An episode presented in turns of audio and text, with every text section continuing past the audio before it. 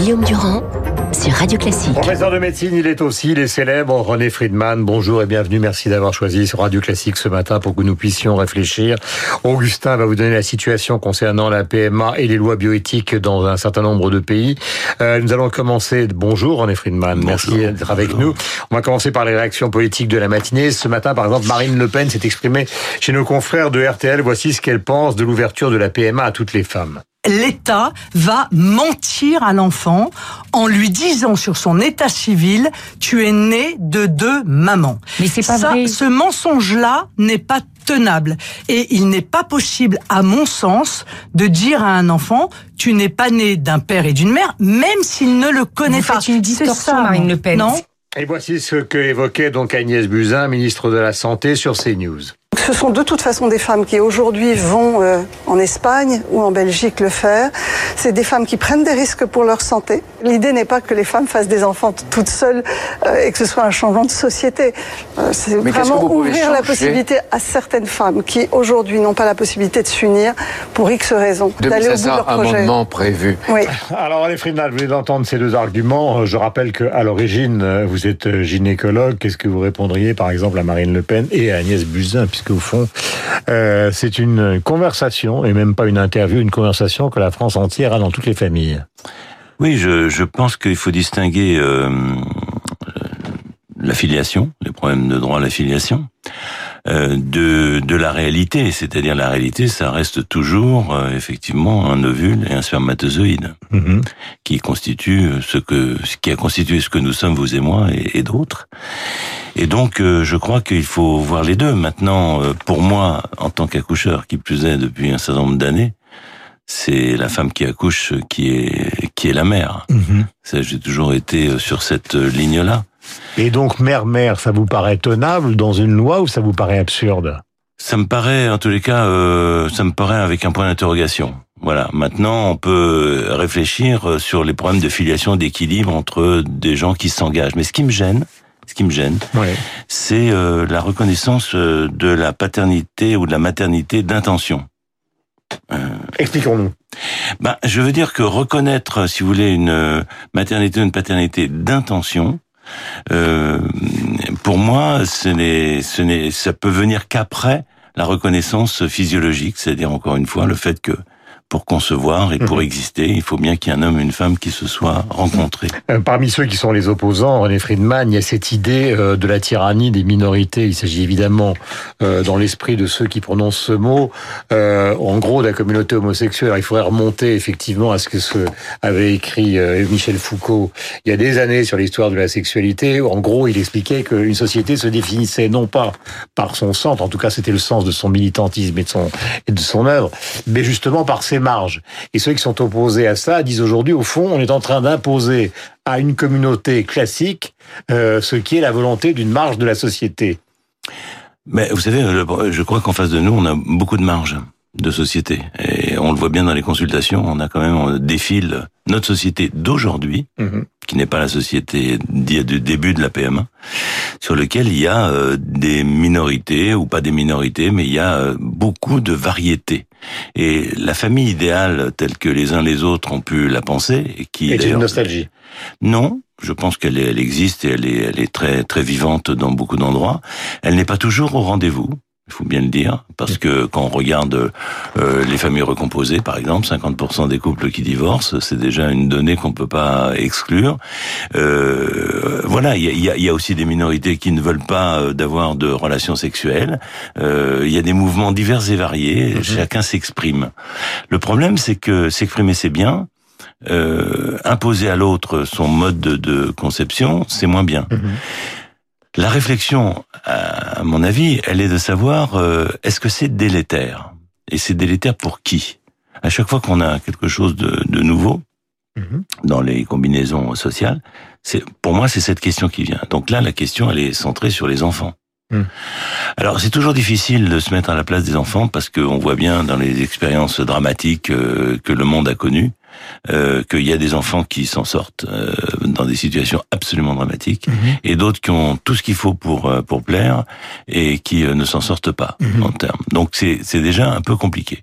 Néanmoins, si on regarde les études qui ont été faites sur cette situation précise que vous abordez là aujourd'hui, c'est-à-dire sur les femmes seules, euh, qui ou bien les, les couples homosexuels femmes, il n'y a rien qui euh, nous attriste, nous atterre, Hum. euh, je dirais, malgré les. Et les opposants, eux, ce qu'ils disent, en gros, c'est le glissement. Ils disent au fond, à un moment ou à un autre, les homosexuels masculins vont considérer que si on accorde la, la, la PMA euh, aux homosexuels femmes, eh bien, ils vont dire, alors même si la situation euh, génétique n'est pas la même, puisqu'il y a une mère porteuse euh, dans un couple lesbien, même si la situation génétique n'est pas la même, ils vont dire oui, mais les droits devraient être les mêmes. Oui, alors là, vous voyez, euh, je pense qu'il y a des Et droits. en plus, vous savez très bien, parce que vous êtes justement accoucheur, qu'il existe dans le monde entier un business phénoménal autour de tout ça. Voilà, vous avez employé le mot correct, le business. Donc savoir est-ce qu'on veut rentrer dans le business ou pas, parce que certains, et j'ai entendu tout à l'heure votre émission, euh, parlent de la GPA éthique. GPA éthique, elle n'existe pas.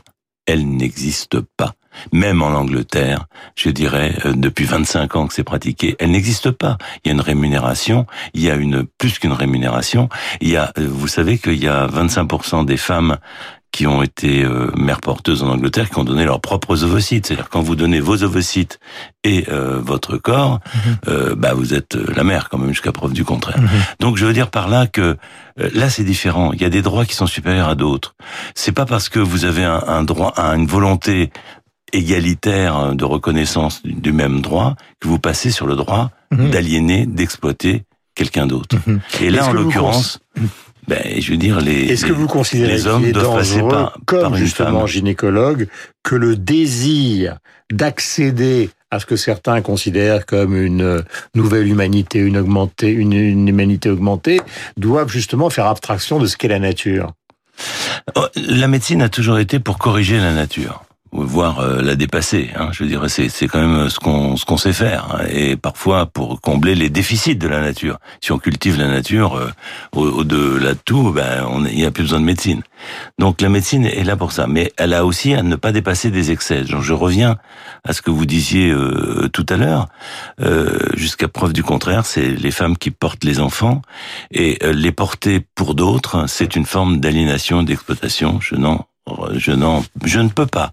Je veux dire, pour avoir vu tellement l'attachement au cours de la grossesse, l'attachement autour de la naissance, penser que c'est autre chose qu'un intérêt euh, financier, qu'un intérêt Donc euh, est-ce que dans ce domaine-là, René Friedman, nous sommes en direct sur l'antenne de Radio Classique, vous reconnaissez, un, que les hôpitaux d'abord ne sont pas peut-être prêts matériellement à finalement accéder toutes les demandes qui pourraient euh, sortir justement de l'examen de cette loi bioéthique, et deuxièmement, il y a cet avertissement, il y a des manifestations de sens commun, etc., mais il y a aussi l'avertissement de l'Académie de médecine. Oui, mais je pense, si vous voulez, que la- alors l'Académie de médecine, c'est un des avertissements, mais il y a eu le Comité national d'éthique, il y a eu euh, le Conseil d'État, il y a eu le Conseil de l'ordre. Donc, euh, je veux dire, voilà, ça fait partie, euh, si vous voulez, de certaines idéologies. On sait très bien que à l'Académie de médecine, celui qui a proposé au Comité d'éthique euh, ce- cette rédaction qui s'est fait du matin à l'après-midi d'ailleurs, euh, voilà, c'est son idéologie. Très bien. Je dirais, c'est une c'est pas un point de vue scientifique, c'est une opinion. Non, bah écoutez, il y a, il y a aucun élément scientifique, il y a aucune étude, c'est basé sur aucune étude. Si on regarde les études, euh, en particulier euh, celles qui ont été publiées euh, d'ailleurs dans le Monde, le journal, euh, qui ont été faites pendant 25 ans sur 76 euh, euh, couples et tout ça, euh, 92% d'adhésion, c'est-à-dire il y a 8% de perdu de vue en 25 ans. hein. Euh, voilà, on a quelques études comme ça. Maintenant, si vous voulez, la vraie question, elle est, il y a des situations hommes-femmes, hommes plutôt homme-femme, femme seule, femme-femme, qui peuvent être fragiles, parce que les gens peuvent être fragiles. Je pense que la médecine, elle est là aussi, euh, elle n'est pas un libre service. On n'appuie pas sur le bouton pour avoir ce qu'on veut, mais qu'elle est là aussi pour conseiller, pour accompagner, pour éventuellement mettre un temps de réflexion, pour éventuellement ne pas accéder à la demande. Hmm. Il faut le justifier, il faut être en pluridisciplinaire, faut pas être, euh, je dirais, euh, Deus ex machina, et il faut effectivement le faire et le motiver. Mais je pense que effectivement, il y a des situations où des couples hommes-femmes nous demandent une PMA et que nous n'acceptons pas. Alors, on devait, euh, avec Augustin, mais nous ferons ça demain, euh, voir un peu la situation euh, dans d'autres pays, l'Europe du Nord, pays anglo-saxons, y compris l'Espagne. Il y a des cliniques euh, où la PMA fonctionne, j'allais dire, c'est l'expression est atroce à plein régime. Comment se fait-il que nous soyons un peu marginaux, justement, dans ce monde qui avance Est-ce que c'est une bonne chose ou est-ce que c'est une mauvaise chose? Ben, euh, Je pense qu'il y a des bonnes choses, c'est-à-dire celle de, la non-commercialisation du corps. Ça, c'est un principe euh, que nous avons et que je soutiens euh, totalement. Euh, et la non-exploitation de l'autre. Encore une fois, nous avons un gouvernement qui semble prendre en compte l'état de la femme. Euh, et je dirais et ses misères qu'on peut lui imposer ou et qui cherche à la protéger. Je ne comprends pas pourquoi dans le domaine de la PMA, mmh. nous n'avons pas l'accès comme les autres euh, à l'étranger, sur la possibilité de faire un diagnostic génétique sur les embryons. Je, je m'explique. Mhm. Et on en termine. Dans certaines circonstances, vous avez des femmes qui sont, des couples qui sont à risque parce que fausse couche à répétition, parce que trop âgés, et on sait que 60% à 80% des embryons ne vont jamais s'implanter. Quel type de médecine voulons-nous faire? Une bonne médecine pourrait dans ces situations, je dis bien pas tout le monde, mais dans mhm. ces situations, procéder à l'examen de savoir est-ce qu'il y a un potentiel, je parle d'un potentiel de développement, pas à la caractérisation des cheveux, des yeux, de telle ou telle caractéristique qui est loufoque et qui ne veut rien dire. Mhm. Mais là, c'est simplement pourquoi faire un transfert d'embryon. Vous savez que ces catalogues existent aux États-Unis. Mais bien sûr, mais, hein. mais, bien sûr, mais des gens qui choisissent attendez, les enfants. aux États-Unis, on congèle les, les, corps pour la résurrection euh, ultérieure. Mhm. Donc euh, c'est toujours été comme ça. Non, mais là, il faut euh, bien comprendre que ça ne sert à rien de remettre des embryons qui n'ont aucun potentiel de développement. Pas la caractéristique, pas un choix sur telle ou telle indication, mais simplement pourquoi euh, congeler des embryons qui n'ont pas d'avenir, pourquoi transférer des embryons qui n'ont pas d'avenir. Nous, nous, l'ensemble des médecins, des biologistes, demandent qu'il y ait une ouverture contrôlée, sur indication, transparent par rapport à l'agence de biomédecine, pour faire de la meilleure médecine qu'aujourd'hui. René Friedman était l'invité donc euh, de la matinale de Radio Classique ce matin. C'était quasiment une sorte de consultation philosophique. Merci beaucoup.